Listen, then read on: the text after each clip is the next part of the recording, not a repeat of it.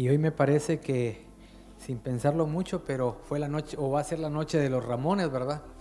Que el hermano Ramón González dirigió. Y pues ahora me toca a mí, Ramón Portillo. La noche de los Ramones. No vayan a tomar nota que ese no es el título del mensaje.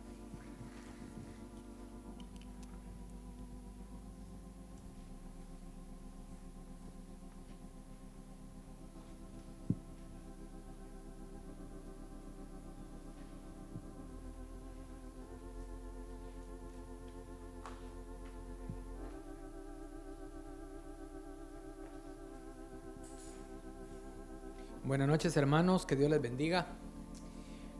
Hoy pues eh, les compartiré un tema que me parece que es la continuación de lo último que compartí en este púlpito.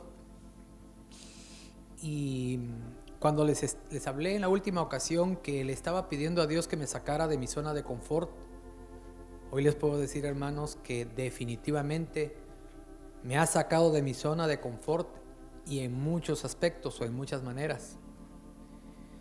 Para empezar, les contaré que el 30 de enero eh, descubrí que la camioneta que me heredó mi mamá, pues no es anfibio, no es anfibio, hermanos. Cayó una gran tormenta, se llenó un paso, yo me atravesé, el carro pues le llegó un poquito alto el agua, se ahogó y hasta ahí llegó, hermanos. la verdad les diré, yo manejo desde que tengo 12 años. Tuve el privilegio de contar con un padre que desde muy temprana edad pues eh, quiso enseñarme muchas cosas. Y la verdad les diré, jamás en mi vida me había pasado eso. Yo me sorprendí en plena ciudad, se me inunda el carro, pues, ¿verdad? Y la verdad no, no fue que llegara tan alto, pero fue algo que de veras, de veras digo yo, Señor, gracias porque algo me estás enseñando. Bueno, llevo la camioneta a la agencia. Ahí en la agencia me dicen, no, no se preocupe, hay tres carros iguales al suyo, también aquí están por lo mismo, me dice. Estos carros no son para, para donde hay mucha agua, ¿verdad? Y la verdad me sorprendió cuando me dijeron lo que recomienda la agencia en estos casos, cambio de motor. Óigame, le digo yo, no, hombre, si uno nació ayer, hombre, esto se puede reparar. No, pues sí, pero esto es lo que recomienda la agencia porque casi le va a salir lo mismo.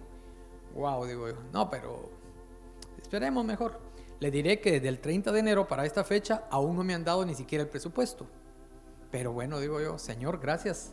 Gracias, tú sabes lo que estás haciendo, ¿verdad? Porque mm, en algún momento eh, nos acomodamos a lo que tenemos, nos acomodamos, nos sentimos cómodos y bien. Pero bueno, eso es solo como les decía, para empezar de todos los tratos que el Señor ha estado haciendo en mi vida y que definitivamente me ha ido sacando de mi zona de confort. Pero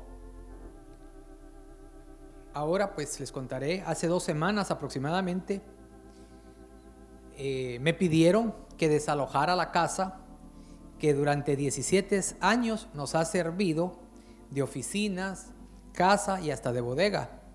Para los que conocieron los inicios de de la empresa que dirijo, pues saben que incluso hasta ahí vivimos. Creo que el hermano Carlos se dio cuenta, hermano Esteban, bueno, hermano David, ¿verdad? Pues la dueña de la casa me llama hace dos semanas y me dice, mire, estoy muy apenada, pero quisiera que me desaloje porque yo me tengo que ir a vivir ahí. Pero le digo, óigame, pero si acabamos de firmar el contrato, la renovación del contrato. Sí, pero mire, perdone. Bueno, digo, Señor, otra vez me está sacando de mi zona de confort. Especialmente, hermano, les diré, me, llama un día sábado, cuando estoy así como quien dice, en lo mejor de mi descanso, reposadito. Híjole, digo yo, qué barbaridad. 17 años, hermanos, acumulando cosas, ya se pueden imaginar, libros, papeles, de todo. Y pues ya se pueden imaginar lo que sentí cuando me pidieron que desalojara, ¿verdad? Y que me, daban solo tres, me dan solo tres meses, para serles honesto. Y la verdad, eh, esta señora incluso, bueno, digo señora, pero es una jovencita, no está casada, ¿verdad? eh, todavía me dice, mire, don Ramón, lo pensé, me vuelve a llamar y me dice, lo pensé, voy a ver si, si saco mejor un préstamo y compro yo un apartamento para irme a vivir ahí y siguen ustedes ahí donde están, porque realmente a mí me da pena. Tienen tanto tiempo de estar aquí con, en la casa que me da pena, sinceramente. Bueno, la verdad, hermano, les diré, ahí es donde entra que empezar a, a meditar qué es lo que Dios está tratando con nosotros, ¿verdad? Ese es realmente un momento donde nos mueven el tapete, hermanos. De veras, de veras. Nos mueven el tapete y, digo yo, bueno, aquí no queda otra. Me puse a orar y, y dije, bueno, notifiqué a mi familia e inicié lo que Dios le mandó a Josué, que nos esforzáramos y que fuéramos valientes. Pues la verdad, hermanos, me esforcé e inicié el proceso de búsqueda con amigos que se dedican a las colocaciones de bienes inmuebles.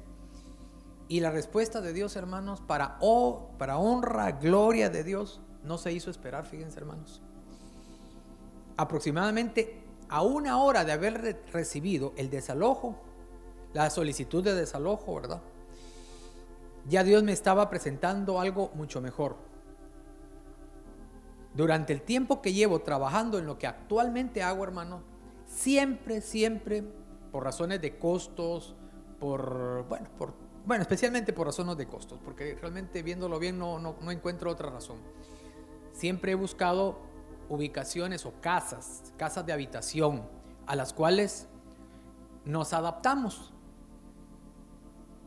Lo, que lo que es el comedor muchas veces se convierte en, en bodega, lo que es la sala en oficina, los cuartos también muchas veces son oficinas, y así sucesivamente, hasta los baños, hasta los baños los ocupamos para meter documentos y archiveros, y bueno, la cosa es que nosotros nos adaptamos al lugar a donde vamos. Y nos ha funcionado por mucho tiempo de esa manera, pero para serles bien honesto, es bastante incómodo porque realmente no son las, condiciones adecuadas para, para un negocio. Eh, pero en este caso el Señor nos buscó un lugar que estaba adaptado. Ya nosotros no nos vamos a adaptar. El lugar ya está adaptado a nuestras necesidades. Es un lugar más amplio y mucho más adecuado para lo que hacemos. De las cosas más importantes de este relato es que agradezco a Dios que no, no nos deja avergonzados. Pues no voy a llegar ni siquiera al plazo de los tres meses que nos están diciendo. Y la verdad, pues aunque están rompiendo un contrato, tampoco yo pretendo hacer ningún problema. Porque yo sé que las cosas que suceden, este tipo de situaciones, son porque Dios las permite. Y si yo me meto a, querer hacer valer la ley del hombre, eso no me va a llevar a nada bueno, hermanos. Eso, eso no lleva a nada bueno al final de cuentas. La señora o la señorita pues eh, me está contando su situación, me dice sus razones. Es más, cuando ella me dice que va a sacar un préstamo para esto, yo realmente me quedé con un cargo de, conciencia bien grande porque decía entre mí, wow, sacar un préstamo para una casa, bueno, es mi, mi forma de pensar muy particular, no es rentable, hermanos. Si comprar casa no es rentable, ¿verdad? Paga más realmente alquilar. Pero bueno, eso es, como les digo, es una forma muy particular eh, de proceder de mi parte. Pues gracias a Dios, como les decía, ya mañana, mañana viernes, vamos a formalizar la negociación de esta nueva ubicación. Y lo más lindo del caso, que ahora me va a quedar a cinco minutos de mi casa. Señor, digo, pero ¿por qué eres tan bueno con nosotros? ¿Por qué, Señor, tan, tan cerca? Pero miren hermanos, en el término de una hora se presentó la oportunidad, se presentó el lugar. En el mismo día, en el mismo día sábado, la persona que nos eh, está promoviendo esto me dice, ¿quiere verla ahorita? Pues sí, vamos. Como les digo, yo estaba reposando, ¿verdad? No estaba haciendo nada. Y pues vamos. En menos de cinco minutos yo estaba en otro lugar todavía estando en, la en este lugar, en esta nueva ubicación para oficinas, me llama la, la joven de, de, nuevo y me dice, don Ramón, pensemos qué más podemos hacer. Mire, no le puedo decir nada hasta que el Señor me confirme qué es lo que voy a hacer. Y ahí nos quedamos. Pero realmente les diré, fue una situación bien interesante porque Dios me sacó de mi zona de confort y me hizo que fuera diligente, esforzado, valiente, porque realmente, hermano, les, vuelvo y les insisto, no sé si a cuántos de acá les ha pasado que lo sacan de un lugar donde han tenido mucho tiempo. ¿Ah? Es tremendo, hermano. Si solo empacar es cosa seria, no digamos dejar los vecinos, dejar aquello donde uno está acostumbrado a estar. Esto solo se los comparto, como les decía, como un testimonio fiel y verdadero de lo que Dios hace en nuestras vidas. Luego, como les decía y como cité hace un momento Josué, ¿verdad? Eh, los doce espías que mandó Moisés a la tierra prometida, ¿verdad? Pues encontraron gigantes. Esos gigantes se representan como obstáculos. Luego empecé a ver, bueno, se me presentaron hace poco una nueva oportunidad de una nueva distribución. Y digo, Señor, gracias. ¿Quiénes somos nosotros para que realmente nos tomen tanto en cuenta? Pero en ese momento el Señor me habló y me decía que uno de mis principales, o mejor dicho, mi principal gigante o mi principal eh, misión en este momento ya no es asumir la responsabilidad de lo que viene. Mi objetivo debe ser despertar la llama, aquel deseo ferviente en mis hijos, en mi familia, de buscar salir adelante. Ya no, no te toca a vos, ahora te, les toca a ellos. Pero tu misión es despertar ese deseo ese anhelo de poder superar las barreras que se presentan en la vida. Hermanos, yo tengo ahorita 51 años para los que no saben y estoy próximo a los 52, ¿verdad hermano Carlos? Estamos muy cerca de alcanzar ese numerito tan hermoso. Y menciono la edad porque en ese tiempo yo les aseguro que hemos visto pasar cualquier cantidad de personas buscando a qué dedicarse en la vida, buscando qué hacer cuando realmente tenemos enfrente las cosas. Tenemos ejemplos con nuestros seres amados. Aquí hay hermanos que han heredado también las cosas que hacían sus, familiares, sus padres, me parece que sí, ¿verdad, hermano Baide? ¿Verdad? Sí. Entonces, qué rico es poder amar aquello que hacen nuestros padres, siempre que sea para bien, por supuesto, y que nazca aquel deseo real de poder seguir adelante le decía pues que eh, con esta situación de, esta, de este traslado, también les comento que se dieron muchas coincidencias. Digo coincidencias porque yo no creo en las casualidades, hermanos. Yo no creo, eso no existe. La realidad es que Dios es el que tiene el control de todo. Miren, hermanos, que yo llamo al abogado que ha trabajado con nosotros por espacio de los 17 años también, casi que desde que venimos, este señor pues nos ha sacado registros sanitarios, ha escriturado cosas y bueno, tiene 17 años de trabajar con nosotros. Y le llamo para decirle que tenemos intenciones de hacer una negociación. Y me pregunta, ¿dónde está el lugar? En tal lugar. Ok. Mire, me dice, y los que con los que va a hacer el negocio no es fulano y sutano yo me quedo así, ¿cómo? Sí, ellos son, le digo. Mire, me dice, son amigos míos, me dice. Yo los conozco, son personas sumamente honorables. Y ahora que ya sé con que es con usted, también yo puedo decirles a ellos que usted también es una persona sumamente honorable. Porque miren, hermanos, realmente hacer negociaciones con personas de dudosa reputación realmente es delicado. Hoy especialmente, hermanos. Hoy cualquier vínculo con personas eh, que cometen ilícito, aunque uno no, tenga nada que ver, pues hasta uno puede lograr, como dicen, su, su tajadita, como dicen, ¿verdad?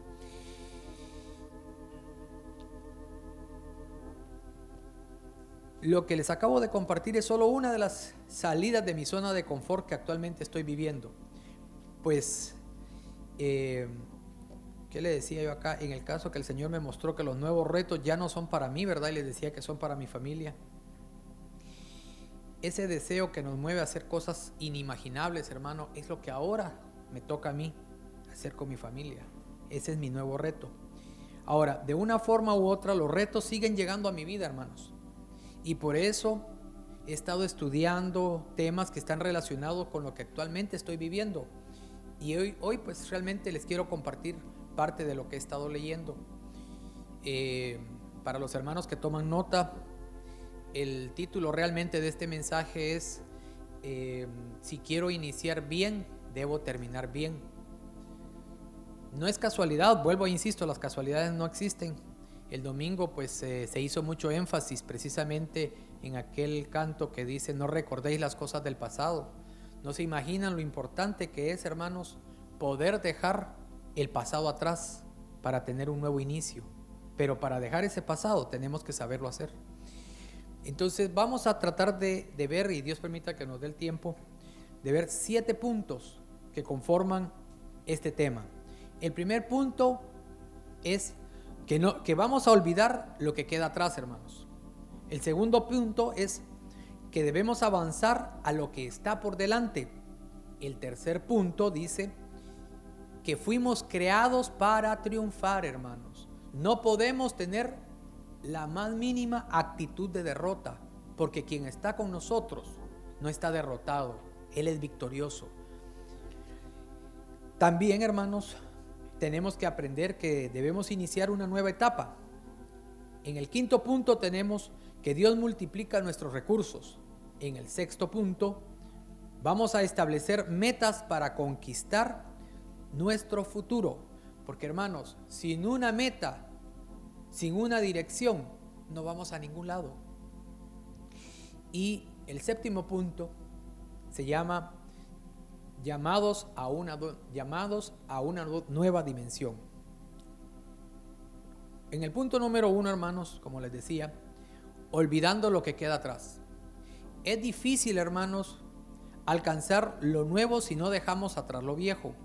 Por eso es necesario olvidar ciertas cosas que guardamos en nuestra mente, que no nos permite avanzar.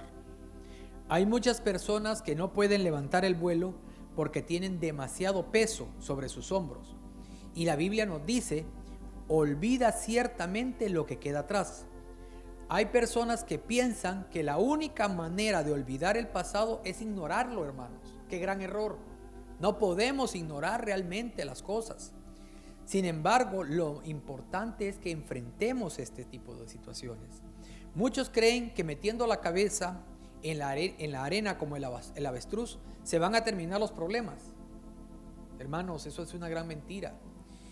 La verdad es que cuando saquemos la cabeza, el mundo y los problemas siguen estando ahí. Lo único que hicimos fue perder el tiempo. Es hermoso saber que cuando Jesús toca nuestro corazón, lo acaricia con un bálsamo sanador y Él cura nuestras heridas, hermanos. Él cura nuestras heridas. Creer en Dios Ahora, esto es bien importante, hermanos. Creer en Dios no nos exime de los problemas, ni tampoco es la vacuna que los, que los previene. Pero es maravilloso saber que en medio de las dificultades Dios estará con nosotros. La verdad, hermanos, es que nosotros cuanto más nos acercamos al Señor, más pruebas nos vienen traducido al lenguaje humano, más problemas. ¿Pero para qué? ¿Para qué son esos problemas? Para formación de nuestro carácter, para reconocerle a Él sobre nuestra vida. En Filipenses 3:13 dice, hermanos, yo mismo no pretendo haberlo ya alcanzado, pero una cosa hago, olvidando ciertamente lo que queda atrás y extendiéndome a lo que está delante. Ahora este salmo es muy hermoso. Dice Salmo 147.3. Él sana a los quebrantados de corazón y venda sus heridas. Ahora hermano, yo los exhorto a que resuelvan su pasado para avanzar hacia el futuro.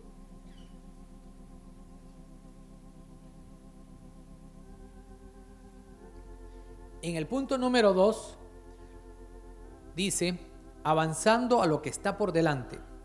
Para poder avanzar en la vida, es necesario enfocarnos en la importancia de cerrar los ciclos pasados y mirar hacia lo que está por delante. El apóstol Pablo declaró, extendiéndome a lo que viene por delante, porque dejo lo que está atrás. No permitas que las circunstancias equivocadas determinen tu enfoque. No dejes que nada te impida extenderte a lo que está por delante. En el texto de Proverbios 23:7 dice, porque cuál es su pensamiento en su corazón, tal es él. Cuando digo, esto no es para mí, no voy a lograrlo, no tengo recursos para hacerlo, estoy declarando lo que hay en mi corazón, hermanos. Estas palabras me llaman la atención porque ya hemos hablado que las palabras tienen poder. Hace un tiempo yo compartía con un hermano y le decía, solo como un ejemplo del tema de las palabras, cuando normalmente nos pregunta alguien, ¿y cómo te va? Normalmente decimos, ah, pues ahí regular, mira, ahí pasándola. Bueno, bueno, si eso es lo que estamos comunicando, eso es lo que vamos a estar recibiendo, más o menos, igual. Mira, ahí alguien me decía, solo tengo, ¿cómo es? Eh, la sal y la tortilla para estarla pasando. Vaya, digo yo. Yo he optado por decir cuando alguien me pregunta, ¿cómo te va? Bien por la gracia de Dios.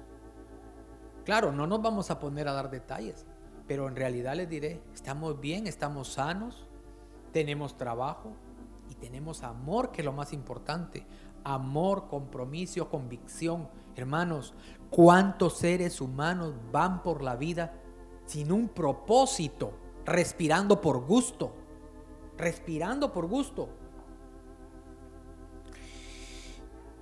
Regresando al tema. Pero Dios te quiere bendecir y multiplicar con abundancia, dice. Sin embargo, muchas veces nuestra mente está tan cerrada y nuestro corazón tan incrédulo que no podemos creer lo que Dios quiere hacer con nuestra vida. En el texto de, Jeremías continúa diciendo, mis pensamientos son de paz para darle el, para darte, perdón, el fin que estás esperando. Ahora, Preguntémonos, ¿qué esperamos para este año o para lo que resta del año? Dios te dará lo que estás esperando. Dice. El que no espera nada, hermanos, ¿qué va a recibir? Nada. Nada, así de sencillo. Y después nos quejamos, no, yo no hice nada. Claro, pero esperaba algo. Deseó algo. Tampoco. El que está esperando poco, pues poco va a recibir. El que espera mucho, va a recibir mucho. Pero realmente dice, según lo que esperamos, Él nos va a dar. La expectativa de lo que Dios va a hacer no es otra cosa que la fe que mueve montañas. Porque también una cosa es bien interesante, hermanos. Muchos dicen, ah, yo quiero, yo puedo. perdón, más que todo es yo quiero, quiero aquello, quiero lo otro. Pero, hermanos, no es así nomás. Tenemos que tener fe y la fe precisamente se mueve, pero también tenemos que tener de parte nuestra, poner de parte nuestra lo que vamos a hacer. Y dice, no es otra cosa, dice que la fe que mueve montañas, que se atreve a creer lo que Dios dice en su palabra. Dios quiere que este año sueñes con lo que Él mismo va a hacer. Cuando dejamos atrás el pasado, Dios nos da la oportunidad de volver a soñar. Aquellos que tienen el alma herida, afligida, triste, amargada, con toda seguridad, no pueden soñar, no pueden creerle a Dios. Lo primero que el Señor quiere darte es un sueño. Cierra tus ojos y visualiza tus deseos más profundos. Dios tiene pensamientos de paz para darte lo que esperas. Jeremías 29:11 dice, porque yo sé los pensamientos que tengo acerca de vosotros, dice Jehová, pensamientos de paz y no de mal, para daros el, fin que esperáis. En Filipenses 3:13 dice, hermanos, yo mismo no pretendo haberlo ya alcanzado, pero una cosa hago, olvidando ciertamente lo que queda atrás y extendiéndome a lo que está delante.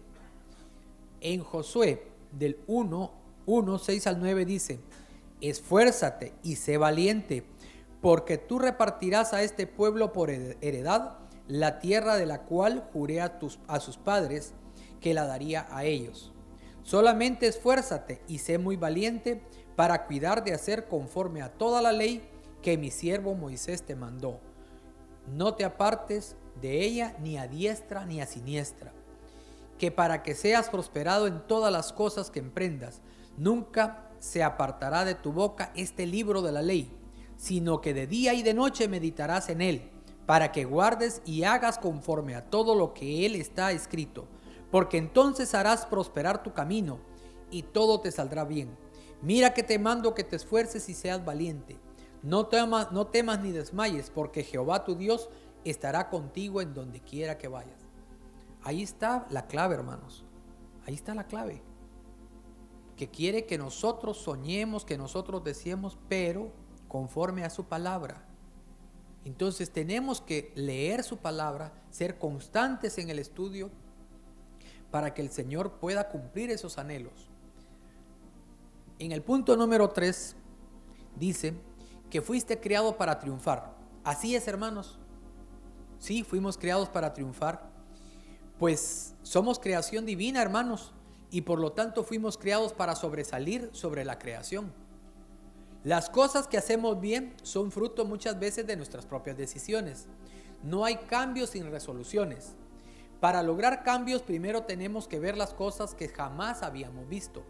Entre ellas, impedir ser atrapados por el pasado, levantarnos del fracaso, tener claro que siempre tener claro siempre nuestros objetivos, dejar de preocuparnos, separarnos todos los días, superarnos todos los días, tratar de identificar nuestras oportunidades, prepararnos todos los días de la mejor manera, buscarle siempre el lado positivo a la vida, descubrir que dentro de cada problema se encuentra la semilla de la solución, enfrentar las dificultades de una a la vez y evitar que la ansiedad nos quite las fuerzas. Increíble, hermanos.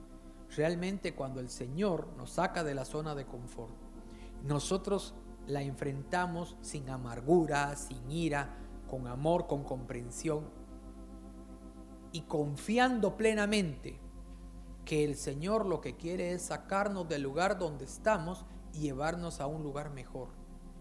Tenemos que ser fieles con esa convicción. Cuando nos encontramos rodeados de problemas, lo primero que se desata es la ansiedad que nos consume y nos quita las fuerzas. Al respecto, la Biblia dice que cada día tiene su propia preocupación, así que no hay nada que cargarse de mayores problemas que los que cada día tiene, pues la ansiedad, dice, hace que llevemos sobre nuestros hombros los problemas de hoy, los de mañana e incluso los de la semana entrante. Por lo tanto, necesitamos vivir y enfrentar las dificultades un día a la vez. Hermano, yo no sé si algunos de ustedes han estado en problemas, están en un dilema hoy, pero al mismo tiempo están pensando, ¿y mañana qué va a pasar? ¿Y la próxima semana qué va a pasar? Hermanos, realmente no tenemos la capacidad para poder manejar tanta, tanta información, tanta preocupación, cuando sabemos plenamente que el Señor nos pide que descansemos en Él, que confiemos en Él. Tu, destino, dice, se relaciona con cosas grandes, no pequeñeces. En Mateo 6, 25 al 24 dice, Por lo tanto, os digo, no os afanéis por vuestra vida, qué habéis de comer, qué habéis de beber, ni por vuestro cuerpo, qué habéis de vestir. No es la vida más que el alimento y el cuerpo más que el vestido. Mirad las aves del cielo, que no siembran ni ciegan, ni recogen el granero, y vuestro Padre Celestial las alimenta. ¿No valéis vosotros mucho más que ellas? ¿Y quién de vosotros podrá, por mucho que se afane, añadir a su estatura un codo? Por el vestido, ¿por qué os afanáis? Considerad los lirios del campo, cómo crecen. No trabajan ni hilan, pero os digo que ni aun Salomón con toda su gloria se vistió así como uno de ellos. Y si la hierba del campo que hoy es y mañana se echa en el horno, Dios la viste así, no hará mucho más a vosotros, hombres de poca fe. No os afanéis pues diciendo, ¿qué comeremos o qué beberemos o qué vestiremos? Porque los gentiles buscan, buscan todas estas cosas. Pero vuestro Padre Celestial sabe que tenéis necesidad de todas estas cosas. Mas buscad primeramente el reino de Dios y su justicia, y todas estas cosas os serán añadidas. Así que no os afanéis por el día del mañana, porque el día de mañana traerá su afán. Bástate cada día con su propio mal. En el punto número 4 tenemos que debemos empezar una nueva etapa. Esta parte es bien interesante, hermanos, porque habla de un personaje eh, icónico, diría yo, en la Biblia, ¿no? Habla de Josué. Josué tenía, dice, que empezar una nueva etapa en su vida, porque el gran líder Moisés ya no estaba y ahora le tocaba a él asumir ese lugar. ¿Cuántas preguntas debe haber pasado por la cabeza de Josué? Primero, me imagino yo, decía, podré hacerlo. ¿Cómo reemplazar a un hombre como Moisés? ¿Estará Dios conmigo como lo estuvo con él? ¿Cómo poder alcanzar lo que Dios tiene para mí? Pero esa, esa pregunta, ¿cómo reemplazar a un hombre como Moisés? Ya se pueden imaginar ustedes querer llenar ese espacio de un líder como Moisés. Una persona que tenía una relación con Dios tan especial. Yo diría que eso es amedrentante, hermanos. Amedrentante terriblemente. Ahí sí que tenemos que ser llenos del Espíritu Santo y de mucha valentía para enfrentar los mismos retos que había enfrentado Moisés o más, grandes, ¿verdad? Porque a él ya le tocaba entrar a la tierra prometida y combatir con aquel sinnúmero de gigantes. Entonces, nos manda que nosotros debemos tomar las oportunidades que se nos presentan, hermanos, con valentía. Moisés había muerto y Josué era su discípulo. Ese era su momento, era su gran oportunidad. Ahí Josué, ya me imagino, él era eh, era un, ¿cómo la palabra? Josué era el que seguía a Moisés, pero ya me imagino yo, eh, mira Moisés, ¿y qué opinas? ¿Caminamos, no caminamos, nos detenemos, no nos detenemos, nos bañamos, no nos bañamos, no sé, ¿verdad? Tanta decisión. Pero en este momento ya era su, su momento, su tiempo. De la misma forma Dios siempre nos, da, nos dará oportunidades y debemos asumir con valentía las oportunidades que Dios nos presenta. Ahora, palabra clave, hermanos. Nunca conseguiremos nada sin esfuerzo. Eso no es una opción. Tiene que haber esfuerzo, hermanos. Dios le dijo a Josué que nunca lo iba a dejar, que lo acompañaría y que lo protegería. Sin embargo, no dejó de recordarle también que era necesario que se esforzara, hermanos. No le iba a dar nada de gratis. Yo creo que conocemos la historia, ¿verdad? No fue gratis, hermanos. El esfuerzo en nuestra vida nunca será una opción. Es un ingrediente básico de la receta del éxito. Hoy en día nos han hecho creer que se puede conseguir cosas duraderas sin esfuerzo, que se puede alcanzar logros sin trabajos, pero la verdad es que todo lo importante cuesta mucho esfuerzo y trabajo. Dios siempre llamó a personas que no huían de los desafíos ni de la labor. En ese punto, hermanos, como les cuento, pues eh, yo tuve la, bendición de tener un padre que me llevaba muy de cerca y cuando yo llegaba con algo que parecía fácil me decía, mm, eso muy fácil no, no, no me gusta. Yo prefiero, me decía, las cosas donde hay que sudar, porque esas cosas que se sudan son las que valen, las que duran, las que realmente te hacen crecer. Pero las cosas fáciles, eso no existe. Y el hecho de decir que Dios llamó siempre a personas ocupadas, lo hemos comentado en algunos casos con, hermanos. Realmente, hermanos, a Dios se le debe dar el tiempo de calidad, no el tiempo que nos sobra. Porque si le damos el tiempo que nos sobra, es como decirle le estamos dando el desecho. No, nuestro tiempo de calidad. ¿Cuál es nuestro tiempo de calidad? Cuando estamos ocupados, hermanos. Ese tiempo que nosotros decimos, el tiempo vale oro.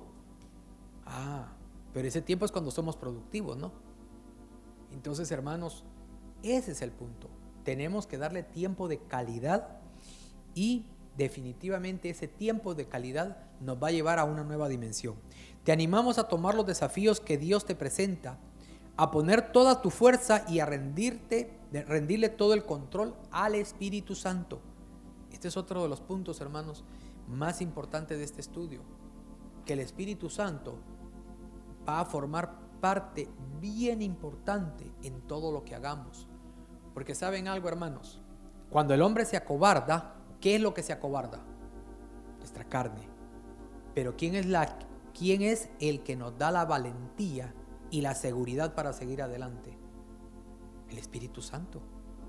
El Espíritu Santo quien está con nosotros, hermanos.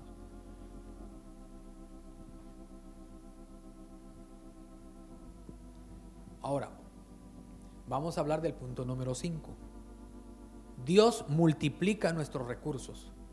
Este punto realmente me, me ha cautivado porque realmente es de las cosas que más, más eh, cuestionamos cuando queremos emprender o cuando queremos hacer algo. Uno de los secretos para caminar hacia el éxito es saber usar lo que tenemos en lugar de preocuparnos por lo que no tenemos. Yo no puedo pretender, hermanos, subirme a un andamio y hacer una instalación eléctrica, porque no sé nada de la electricidad. Pero sí puedo pretender decir, bueno, no sé, no sé si decirles hacer pan, porque realmente quizás no soy tan bueno también en eso, ¿verdad, hermano Carlos? Pero, pero entiendo, entiendo. Conozco realmente cuáles pueden ser mis fortalezas. Y eso, hermanos, eso es lo que yo puedo dar. Al preocuparnos, dice, caemos en malos sentimientos como la envidia y la competencia, donde comenzamos a mirar a los demás y valoramos más lo que ellos tienen que lo que nosotros hemos logrado. Ay, hermanos, esto es tremendo, porque realmente qué mala costumbre tenemos que empezamos a ver que el vecino compró un carro, nosotros queremos un igual. Que si el vecino compró, qué sé yo, un adorno, queremos otro igual. Pero realmente, hermanos, cada quien tiene sus cualidades y nos vamos a empezar. Mucha gente acostumbra que por mantener ese estatus de vida, hasta se endeudan. Caen en aquel endeudamiento que no vale la pena. Y dice, así es es así, dice, que dejamos de advertir que todos hemos recibido un don, un don en la vida y que es nuestra responsabilidad desarrollarlo. Cuando les decía, bueno, yo entiendo algo de pan, bueno, yo digo, ese es uno de los dones que el Señor me ha dado. Posiblemente también que tenga otros dones, o tratar con mi familia, tratar con amigos, no sé, me encanta compartir con, con hermanos, me encanta eh, conversar, me encanta ayudar. Ese sí sé que perfectamente que independientemente de lo que sepa, a mí me encanta ayudar, me encanta servir. Y digo, wow, ese es un don que debo buscar la manera siempre de cultivarlo y de explotarlo más. Hay otros hermanos, hay otras personas que tienen un don increíble para hacer otras cosas, para hacer cosas que, bueno, yo he visto eh, yo, soy muy, muy poco para aquellas cuestiones de, festividades, de festejos. Honestamente, yo, yo, yo no soy muy de eso, ¿verdad? Pero conozco gente que les organiza un evento, eh, lo, adornan, lo organizan, lo clasifican. Y yo ahí sí me achicopalo y hasta me da miedo, ¿verdad? Entonces, pero nuestra obligación es encontrar realmente cuáles son nuestras fortalezas. Lo triste del caso que las tenemos enfrente, pero las menospreciamos. No las menospreciamos, hermanos. Por ejemplo, un mal sentimiento como la envidia hace que pongamos nuestro centro de atención en la vida de los demás y que entremos en competencia con el riesgo, hermanos, de ser descalificados y quedar resignados, hermano, al fracaso. ¿Por qué? Porque nos queremos meter a competir quizá, bueno, los deportistas se quieren meter a, vivir la vida quizá de un futbolista de grandes ligas, van a quedar avergonzados, hermanos. Van a quedar avergonzados.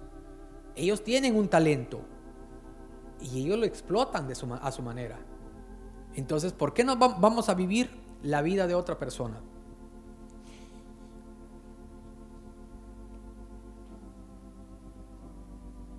Mientras que el verdadero secreto, dice, está en descubrir qué tenemos nosotros para ponerlo en práctica. De este modo podemos alcanzar el éxito que tanto hemos buscado en nuestra vida, pues Dios siempre va a estar a nuestro lado para ayudarnos a descubrir lo que tenemos, a fin de ponerlo en sus manos y definitivamente, y así lo hacemos, se va a multiplicar.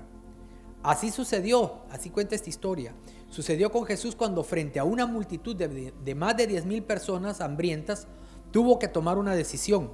Jesús deseaba alimentarlos, pero no tenía nada para darle de comer, excepto una pequeña vianda que alguna mamá le había entregado a su hijo para que llevara. Fue así que Jesús les pidió a sus discípulos que les diera de comer a esta multitud con tan solo cinco panes y dos peces. El contenido de esa ración personal que el niño llevaba que el niño llevaba para él, sin duda, pues. Ante esto, dice, sus discípulos se reían subestimándolo, pensando entre sí, ¿qué hará con tan poco? Ya se pueden imaginar estar ante una multitud de diez mil personas y que Jesús les dice, hay que darle de comer. Ay, ay, ay, señores. Entonces dice que milagrosamente esos pocos panes y peces se multiplicaron de tal forma que pudo alimentar a esa gran multitud y sobraron 12 canastas llenas que era mucho más que todo, lo que, que todo con lo que habían comenzado. Con esto, hermanos, aprendemos un gran secreto. Si tenemos poco, no debemos de subestimarlo o maldecirlo sino por el contrario, debemos ser agradecidos y, bendecir lo que tenemos, porque Dios lo puede multiplicar. Pero el secreto para multiplicar lo poco que tengamos es ser agradecidos. Es ser agradecidos, no envidiosos. El secreto para que el Señor nos levante de donde estamos es amor, es comprensión, es una actitud distinta a la que muchos o bueno, nuestra carne la que nos lleva a esas situaciones muchas veces, aquella sensación de desprecio, de humillación, pero que solo nosotros la estamos sintiendo, solo nosotros la estamos viviendo. En Juan 6, del 1 al 15, después de esto Jesús fue al otro lado del mar de Galilea, el de Tiberias, y le seguían gran multitud, porque veían las señales que hacía en los, en los enfermos. Entonces subió Jesús a un monte, y se sentó allí con sus discípulos. Y estaba cerca la Pascua, la fiesta de los judíos, cuando alzó Jesús los ojos y vio que había venido a él gran multitud. Dijo a Felipe, ¿de dónde compraremos pan para que coman estos?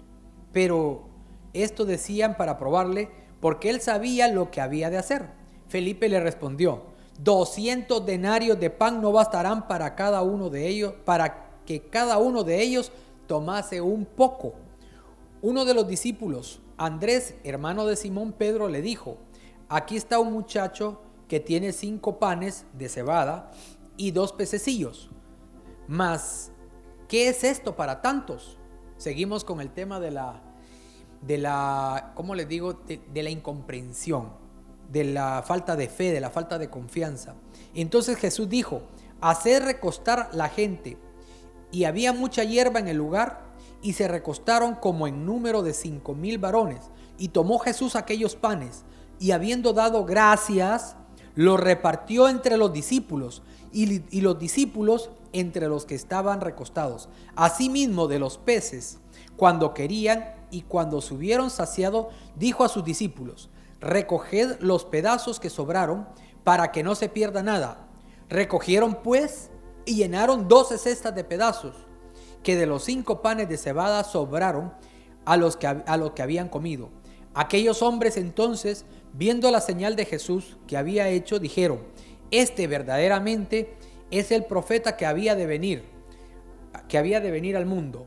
Pero entendiendo Jesús que, iba a venir, que iban a venir para apoderarse de él y hacerle, y hacerle rey, volvió a retirarse al monte él solo. Ahora hermanos, ahora vamos a tratar el punto número 6, que dice que debemos establecer metas para conquistar nuestro futuro. Hermanos, Si no nos trazamos metas, objetivos en la vida, no, no vamos a hacer nada. Hoy posiblemente muchos digamos, mi meta, mi objetivo es, eh, llego a la casa, me acuesto a dormir. Muy bien, esa es una meta, ese es un objetivo. Pero no, hermanos, tenemos que tener más claridad y pensar aún a más largo plazo. Dice, es muy importante tener una meta, un objetivo en la vida. Si alguna vez has lanzado dardos, seguramente has necesitado tener un blanco, un objetivo hacia dónde poder enviarlos. Cuando tengo una meta, puedo definir hacia dónde voy, hacia dónde apunto, hacia dónde pongo mis fuerzas, mis capacidades, mis anhelos. Necesito tener un blanco, un objetivo para enfocarme correctamente. La gran meta del apóstol Pablo era la siguiente. Miren esta meta, hermanos. Es una meta preciosa. No dice que lo haya alcanzado ya, ni que ya sea perfecto, sino que prosigo por ver si logro hacer aquello para lo, para lo cual fui también asido por Cristo Jesús. Al estudiar la vida de Pablo, conocemos Conocemos que perseguía a los cristianos, que era un religioso de alta sociedad, un hombre muy culto, un filósofo de su tiempo. Hermanos, hay muchas universidades que estudian la vida de Pablo porque lo consideran realmente un sabio, eh, un filósofo, porque él era un intelectual. Sin embargo, él dijo, todo lo tengo por basura con tal de ganar a Cristo Jesús Pablo, sin embargo, anhelaba, dice, tomar a Jesús como Jesús lo había tomado a él. Jesús alcanzó a Pablo con un propósito. Ahora, ¿para qué Jesús llegó un día a tu corazón? ¿No se han hecho ustedes esa pregunta? ¿Para qué llegó Jesús a nuestro corazón? ¿Para qué conociste la verdad del Evangelio? ¿Será que fue para ser amigos? No, yo no creo eso, hermano. ¿Será que nos hicimos evangélicos porque la Santa Cena sabe sabrosa? No, tampoco, hermanos. No es eso. ¿Cuál fue el propósito por el cual un día abriste tu corazón a Jesús y te tocó? ¿Cuál fue el propósito? Pablo se preguntó a sí mismo esto y se dio cuenta que el propósito era conocer a Cristo. Pablo tenía metas en su vida y nos enseña que aquel que no trabaja con metas y objetivos nunca va a alcanzar nada. Si quieres ver logros en tu vida y conquistar tu futuro, tienes que tener objetivos. La gran meta de nuestra vida ha de ser, perdón, la gran meta de nuestra vida es ser eternamente para Jesús. Esa es nuestra meta, ser eternamente para Jesús.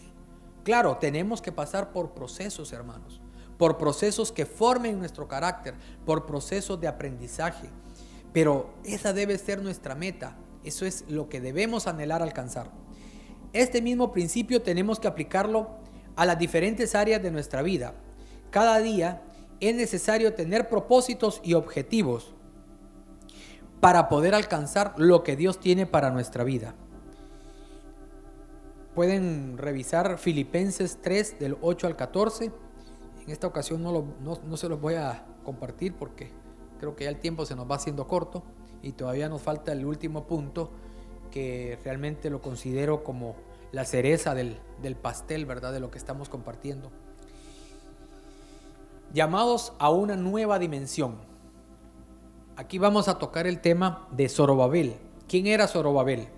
Zorobabel era un constructor encargado de reedificar el templo de Jerusalén, lugar que había sido destruido cuando la ciudad fue invadida a causa de que Israel se había apartado de Dios. Wow. Imagínense, apartarnos de Dios, ciudad destruida. Apartados de Dios, vidas destruidas. ¿Entienden? ¿Entienden, hermanos? Nos apartamos de Dios, será una vida destruida. Así de sencillo. Zorobabel era el encargado de restablecer el templo la adoración, la alabanza y la comunión con Dios. Ante tal desafío, Zorobabel dijo, ¿cómo lo haré si no tengo los recursos ni la capacidad?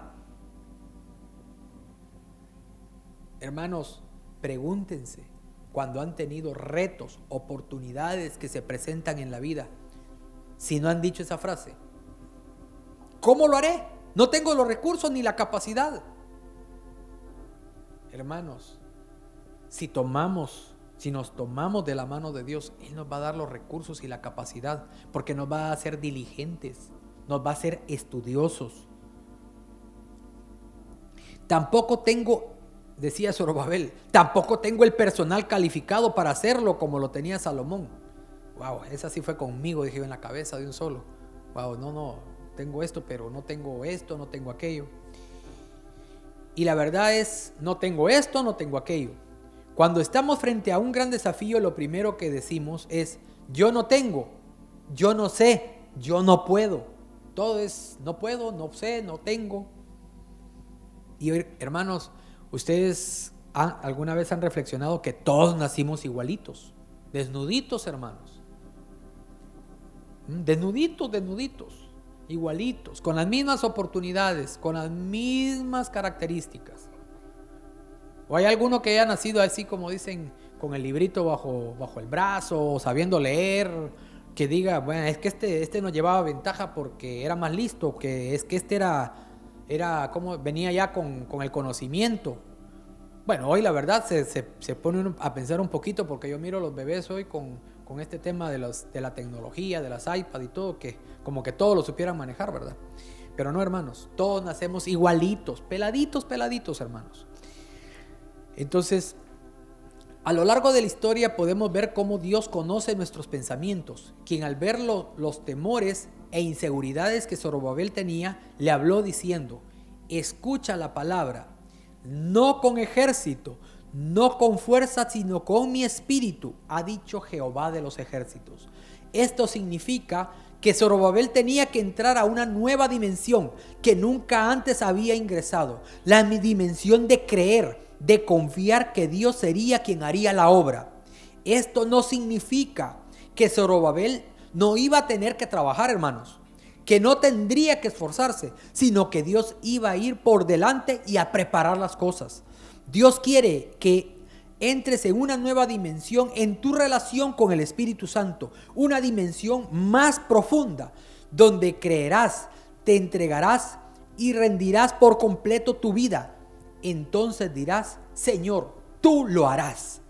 Hoy el Señor nos dice, no con ejército ni con fuerza, sino con mi espíritu. Lo que antes no pudiste hacer con tus fuerzas, lo harás con la fuerza del Señor.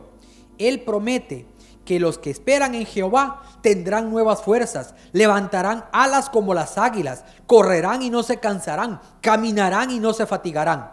Qué gran oportunidad de entrar en una nueva dimensión espiritual, eliminar toda estrategia humana, toda obra de la carne y avanzar a la meta, abandonar el pasado, tomar decisiones claras, poniendo nuestros ojos en Cristo y caminar con el objetivo con objetivos claros, entrar a una nueva dimensión donde el espíritu de Dios será el guía constructor de tu futuro.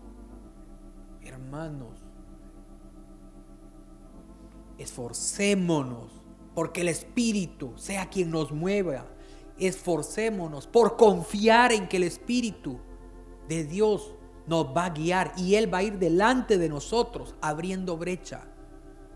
Porque hermanos, no es con nuestra fuerza. Nosotros no tenemos la capacidad ni para entender, decía un, pastor hace tiempo, la aritmética de Dios. Nosotros no tenemos capacidades, hermanos, si no confiamos plenamente en Dios. Cada prueba cada fase de nuestra vida donde Dios nos saca de esa zona de confort es una oportunidad, una oportunidad bien grande de entrar a una nueva dimensión, aquella dimensión que muchas veces no la hemos comprobado. Es la oportunidad de ver a Dios cara a cara en lo que estamos haciendo. Hermanos, recapitulando un poquito, con lo que compartí en la última ocasión, que yo le decía, Señor, sácame de mi zona de confort, es porque yo quiero seguir viendo a Dios en lo que hago, hermano. En las pruebas que Él me manda, yo quiero seguir viendo a Dios. Porque si estoy acomodado, hermano, lo único que voy a ver es a un hombre desgastándose, a un hombre como les dijera, eh, envejeciendo, muriendo poco a poco, sin un propósito en la vida. Eso es. No, hermanos, en esta noche quiero dejarles claros que salir de esa zona de confort requiere valor, hermanos. Pero, hermanos, cuando el Señor mora con nosotros, cuando el Espíritu de Dios está con nosotros, no hay nada que pueda que no nos pueda quebrantar, que no pueda quebrantar, perdónenme, hermanos. No hay nada que no podamos superar, hermanos. Hermanos, se abren puertas. Se abren puertas de todo tipo, hermanos. De todo tipo. Se abren cosas grandes, maravillosas para nosotros, hermanos. Pero eso solo lo podemos lograr, hermano, deseando entrar en esa nueva dimensión, confiando en el Espíritu Santo, confiando en nuestro Creador, que Él estará con nosotros en todo momento. Bueno, hermanos, he, concluido y les agradezco mucho su atención. Dios permita que lo que el Señor ha puesto en esta noche, pues sea de bendición. En mi vida les diré, lo está haciendo. Esto que comparto hoy con ustedes no es algo que, que yo trajera improvisado. Cuando el hermano pastor me habló, yo ya tenía esto, porque yo lo vengo estudiando, porque lo estoy viviendo. Gracias, hermanos.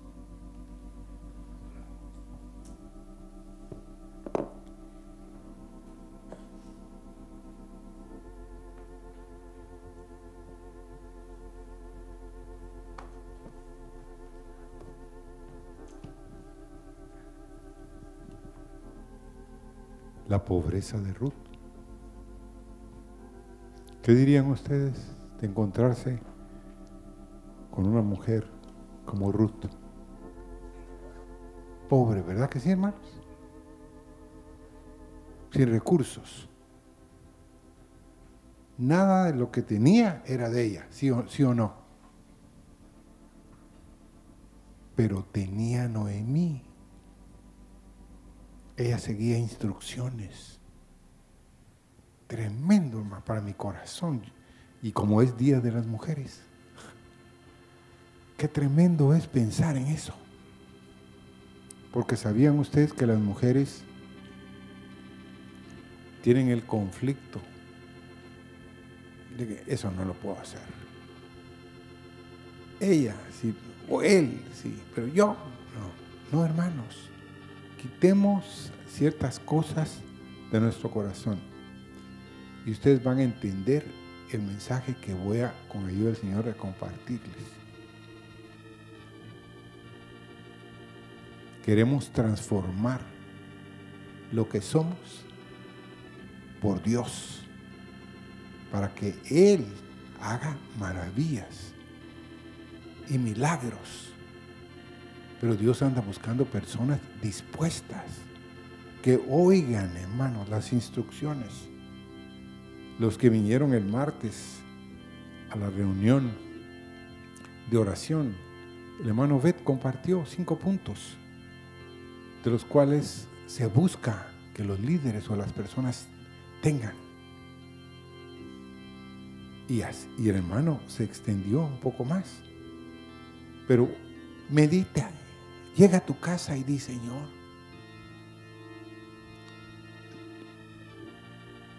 Moisés, para darles un ejemplo,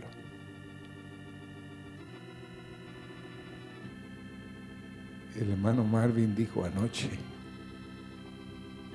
que el gran suegro, el sacerdote de Madián, después de 40 años de servicio, le dona como fruto de su gran trabajo una mula.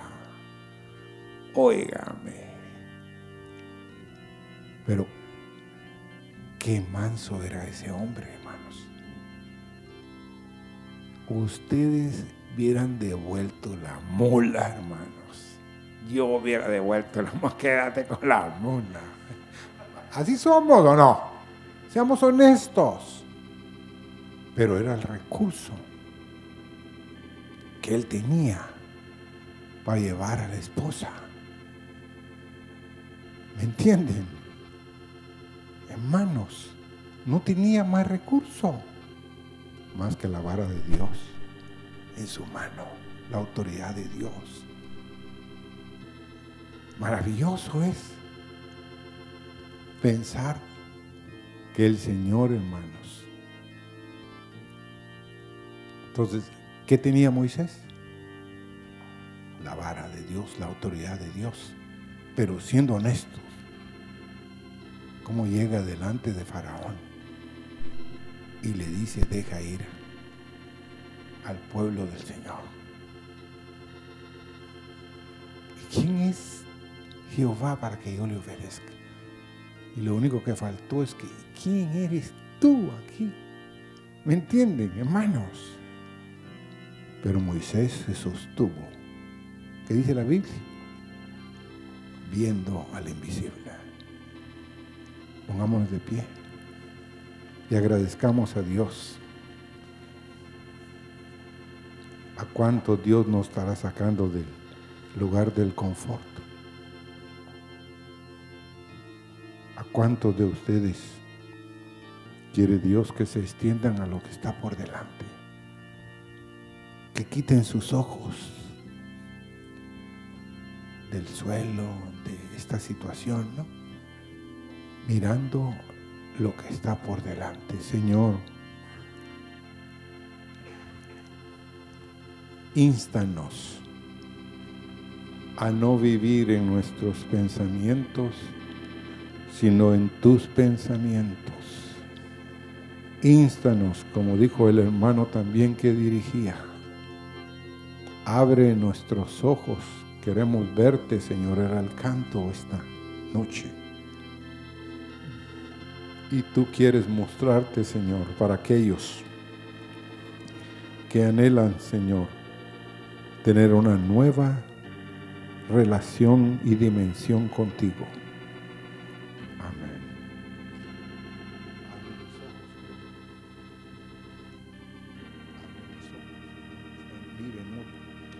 Abre